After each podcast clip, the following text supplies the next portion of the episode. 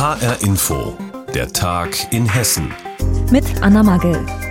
Sie gilt als eine der bekanntesten IS-Rückkehrerinnen in Deutschland, Kim Theresa A. aus Frankfurt. Jetzt muss die 32-Jährige ins Gefängnis. Kim Theresa A. war vor Jahren nach Syrien gegangen, um sich der Terrororganisation Islamischer Staat anzuschließen. Über diese Zeit hat sie sogar ein Buch geschrieben. Ihr Verteidiger, der linken Politiker Gregor Gysi, beteuert, Kim Theresa A. habe sich vom IS abgewendet und sie sei nur aus Liebe zu ihrem Mann bei der Terrororganisation gelandet. Die Richter glauben das aber nicht. Sie haben die Angeklagte zu einer Haftstrafe verurteilt und dabei sogar zu einem höheren Strafmaß gegriffen als die Generalstaatsanwaltschaft. Mehr dazu von Volker Siefert. 2014 war Kim Theresa A., damals Mitte 20, mit ihrem Mann nach Syrien gegangen, um sich dem IS anzuschließen. Sie war bewusst Teil der verbrecherischen Organisation geworden, von der sie dann auch profitiert hat, so die Richter. Nils Lund von der Generalstaatsanwaltschaft Frankfurt fühlt sich durch das Urteil bestätigt. Das Oberlandesgericht hat festgestellt, dass es sich bei der Angeklagten nicht lediglich um eine Mitläuferin handelte, sondern um ein aktives IS-Mitglied, das aufgrund einer eigenen Radikalisierung freiwillig nach Syrien ausgereist ist. Die Richter haben die ihr vorgeworfenen Taten jeweils höher bewertet als die Staatsanwaltschaft, so kam eine um neun Monate höhere Strafe als gefordert heraus. Kim Theresa A. wohnte nach Überzeugung der Richter in mehreren Häusern, aus denen die syrischen Bewohner gewaltsam vertrieben worden waren, hatte sich an Sturmgewehren ausbilden lassen und ihrem Mann, dem Kämpfer, den Haushalt geführt.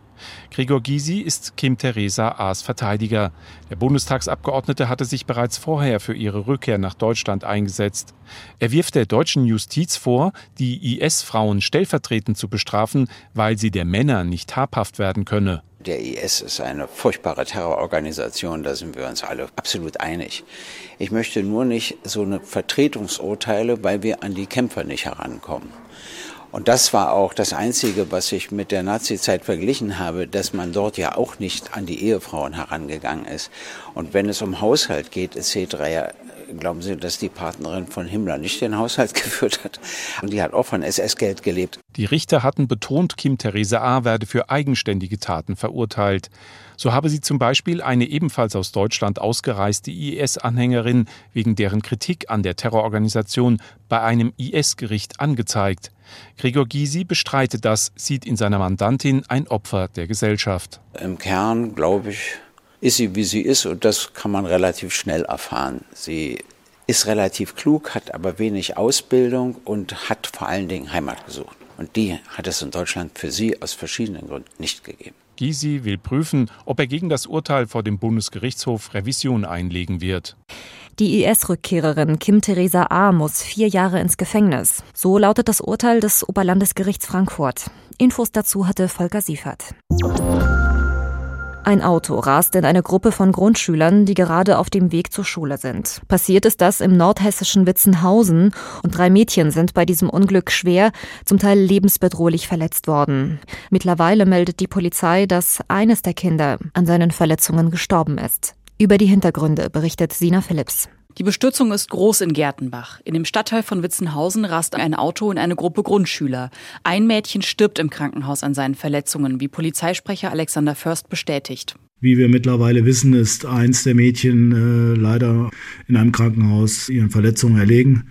Die anderen beiden Kinder sind schwer verletzt, aber äh, der Zustand ist im Moment nicht lebensbedrohlich. Grundschüler sind auf dem Weg zu ihrer Schule, sie laufen an einer Kita vorbei. An dieser Stelle passiert das Unglück. Ein Auto kommt von der Straße ab, fährt in die Gruppe und prallt dann noch gegen eine Steinmauer. Drei Mädchen werden dabei schwer verletzt. Einsatzkräfte, informiert von der Kita, sind schnell vor Ort. Zwei Rettungshubschrauber werden ebenfalls angefordert. Durch den Lärm wird ein Anwohner aufmerksam. Lothar Heukeroth eilt zur Unfallstelle und packt mit an, wie er erzählt. Ich habe den äh, Notarzt vom Rettungshubschrauber ich mit unterstützt, habe Fusionen hochgehalten mit, damit die freie Hände hatten zum Arbeiten, weil das Kind wurde auch kurz vorher äh, wiederbelebt, also reanimiert und da geht man natürlich damit zur Sache. Er ist selbst bei der Feuerwehr und unterstützt die Helfer, wo er kann.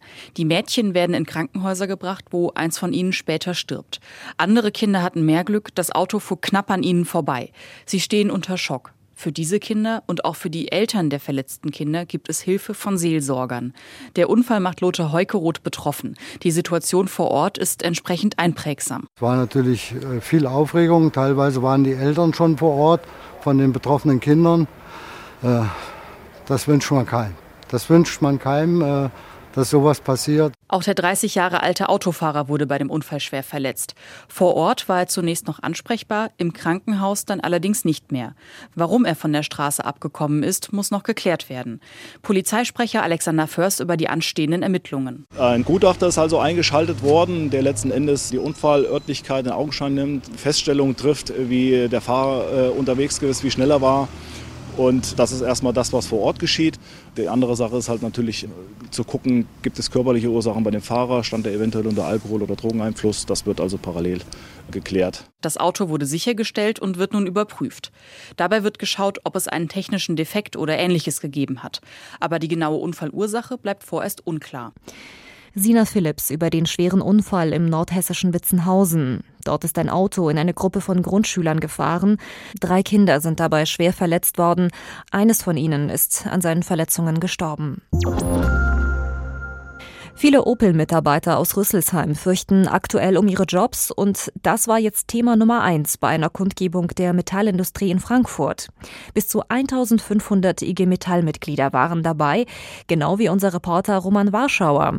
Über die Protestaktion hat er vor dieser Sendung mit meiner Kollegin Simone von der Forst gesprochen. Obwohl Opel wieder Gewinne erwirtschaftet, gibt es immer wieder solche Hiobsbotschaften. Das stößt den Mitarbeitern, den Opel-Beschäftigten sauer auf, das stößt aber auch dem Betriebsrat Sauer auf, der spricht tatsächlich davon, sagt, dass hier sei der Versuch, Opel zu zerschlagen, in viele kleine Einheiten aufzuteilen.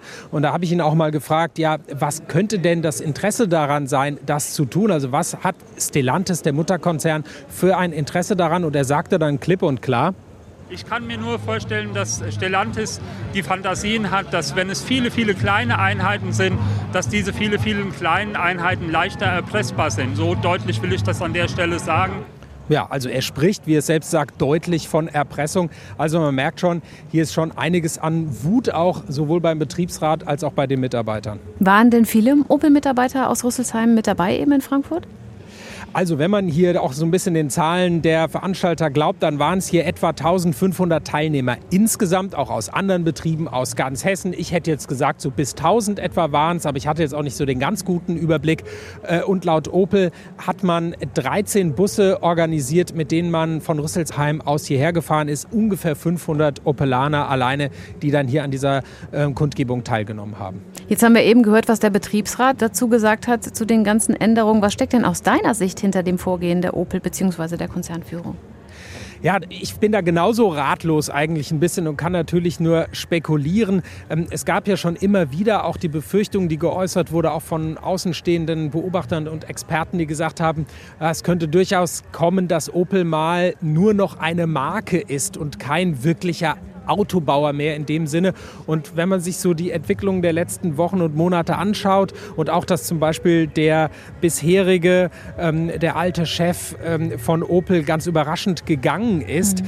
dann sind das alles so Hinweise darauf, dass es vielleicht wirklich so ein bisschen in diese Richtung gehen könnte, dass es nur noch eine Marke ist. Auf der anderen Seite muss man halt auch sagen, Opel ist eine von 14 Marken in diesem Stellantis-Konzern und dass man dann eben auch sagt, man will zum Beispiel die Werke so aufstellen, dass die für alle produzieren können und sowas. Das ist natürlich dann in so einem Konzern auch im Prinzip ein logischer Schritt. Ärger um Opel. Das war jetzt auch Thema beim bundesweiten Protesttag der Gewerkschaft IG Metall. HR-Inforeporter Roman Warschauer war bei der Veranstaltung in Frankfurt mit dabei. Studieren auch ohne Abitur. Das war eine der Gründungsideen der Kasseler Gesamthochschule, die mittlerweile Universität Kassel heißt. Und sie feiert jetzt ihren 50. Geburtstag. Zugegeben, 50 Jahre, damit ist man im Universitätsmaßstab noch nicht so alt, doch die Ideen der Kasseler Uni, die sind mittlerweile über Kassel hinaus angekommen. Mehr dazu von HR-Info-Reporter Tim Müller. Ein bisschen Uni Kassel steht vor jeder Haustür.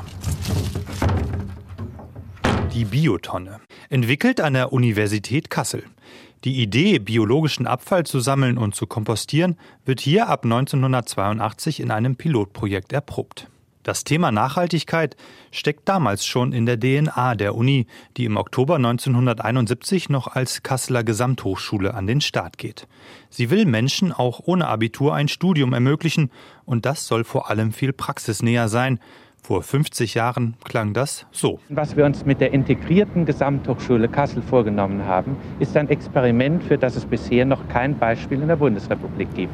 Ein erfolgreiches Experiment zweifelsohne, findet die Uni-Präsidentin Ute Clement. Auch in der jüngeren Geschichte. Ganz jung sind wir nicht mehr. Also was wir in den letzten Jahren erreicht haben, ist, dass wir unglaublich gewachsen sind von ungefähr 16 1000 Studierende auf 25.000. Wir haben unsere Drittmittel gesteigert um über 200 Prozent in derselben Zeit. Also wir sind zu einer Universität geworden, so wie sie im Kanon der mittelgroßen Universitäten sich jetzt etabliert hat. Und das ist schon mal eine tolle Leistung. Und das lockt noch mehr Studierende an, aus der Umgebung und aus aller Welt. When I find out like it's one of the Als ich herausgefunden habe, dass es eine der besten Unis in Sachen Forschung ist, bin ich hierher gekommen und jetzt sehr froh darüber, sagt Bilal Siddiqui aus Pakistan. Hier auf dem Zentralcampus forschen auch Professor Thomas Niendorf und seine Kollegen. Sie befassen sich mit einem 3D-Druckverfahren für Metall.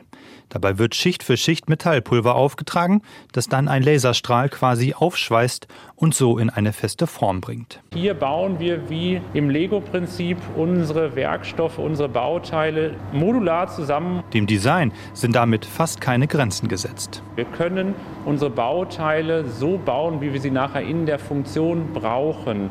Und äh, große Einsatzbereiche zeichnen sich schon ab, zum Beispiel im biomedizinischen Sektor. Individuelle Prothesen aus dem 3D-Drucker.